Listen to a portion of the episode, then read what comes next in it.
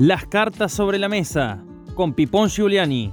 Información más opinión. Para ponerle palabra a la protesta y a la propuesta para transformar la realidad. Para visibilizar a quienes producen la riqueza de las naciones, los trabajadores. Para aguantar los trapos de un periodismo sin cerrojos, un periodismo emancipador. Las cartas sobre la mesa. Y no hay tierra santa, ni palos ni banderas más fuertes Arrecian por estos días los conflictos sindicales, sociales y ambientales, preanunciando lo que va a ser un verano tórrido al que el gobierno nacional pretende poner paños fríos con la promesa de un bono para los trabajadores privados y los trabajadores públicos y también para alcanzar con alguna suma fija a los más desheredados de un sistema que sigue reclutando pobres y marginados a casi 40 años de haberse restablecido la democracia en nuestro país. Casualmente en la Argentina todo el mundo avisora que a fin de año seguramente se va a estar midiendo una inflación del 100%, es decir, se va a llegar a los tres dígitos. En ese marco, la tarea principal de una central sindical es el de la lucha por el salario. Lograr que los ingresos de los trabajadores formales e informales de la ciudad y el campo, públicos y privados, activos y jubilados,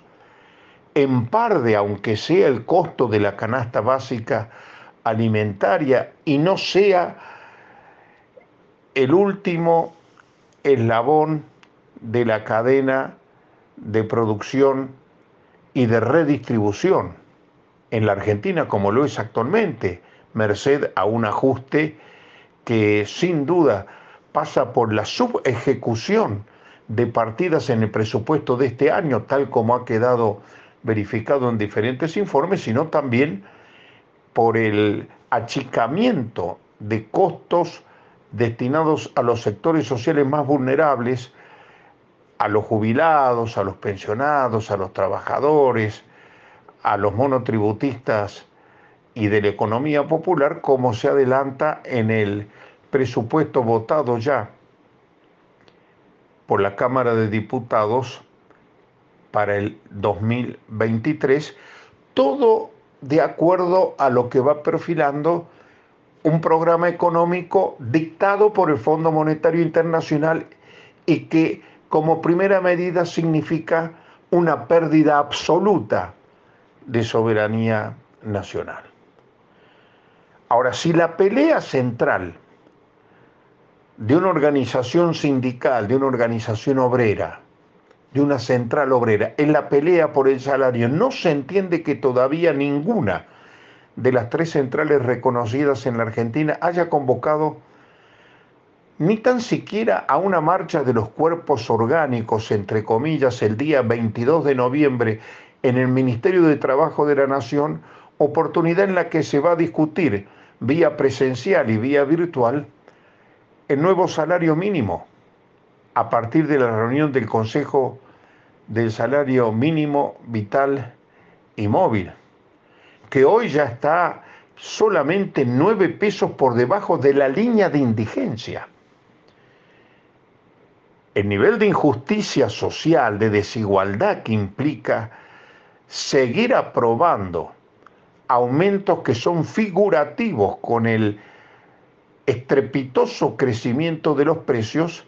se torna intolerable y torna vergonzosa la decisión de las centrales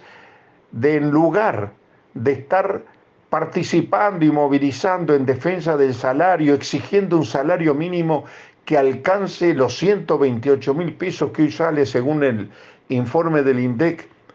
la canasta alimentaria se dedique a andar participando en actos partidarios o en internas de partidos políticos que son de partidos políticos que son ajenos a la mayoría de los trabajadores y las trabajadoras porque la crisis, el ajuste no le pregunta al laburante si sos peronista, radical, del pro, comunista, socialista o del partido que fuere o no tengas partido. La división es en la lucha de clases entre los que poseen los bienes de producción, los capitalistas, y los que venden su fuerza de trabajo a los que explotan. Esa es la división que tenemos que hacer. Las otras grietas son un verso, es jueguito para la tribuna. Explotadores y explotados, esa es la diferencia. Esa es la grieta.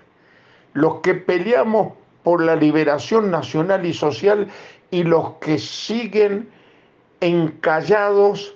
en que nos mantengamos como un país dependiente del imperio de turno. Este debate hay que darlo a fondo, porque está en juego el tema de la autonomía. La CTA acaba de cumplir 30 años de su fundación con el Congreso del 22 de del perdón, del 24 de noviembre en Buenos Aires, donde quedó consagrado como una nueva central que se separaba de la CGT que se había entregado con todos sus bártulos a las políticas neoliberales del menemismo. Y sus banderas fundacionales, a las que hoy hay que reivindicar más que nunca, fueron la autonomía de los patrones, de los gobiernos, de los partidos políticos, la afiliación directa, la libertad y democracia sindical. Bueno, hoy está en debate la cuestión de la autonomía si se sigue insistiendo en ser la rama sindical de un agrupamiento político que hoy está dentro de la coalición de gobierno, metiéndose en una interna de la que somos extraños porque la interna del PJ, como la interna de Juntos por el Cambio, del PRO, del radicalismo, del sector que sea, debe librarse en el terreno de los partidos demoliberales, en la cuestión electoralista, no en la discusión por la redistribución de la riqueza, por el salario universal, en la discusión por resembrar justicia social en un país cada vez más injusto. Este es el debate que tenemos hoy y hay que darlo a, hay que darlo a fondo, sin temores, porque hoy hay más dudas que certezas y no tenemos que avergonzarnos de reconocerlo. Lo que queda claro es que la autonomía, que no implica neutralidad, sí significa que al pensamiento y la acción de los trabajadores los decidimos los trabajadores, no lo decide el dirigente de algún partido político, el funcionario de algún gobierno, el gerente de recursos humanos de alguna empresa. No lo deciden los terceros, lo decidimos sin intermediarios los trabajadores y trabajadoras, ocupados y desocupados. Nos volvemos a encontrar pronto aquí en esta misma señal. Será hasta entonces. Chao. Las cartas sobre la mesa con Pipón Giuliani. Más fuerte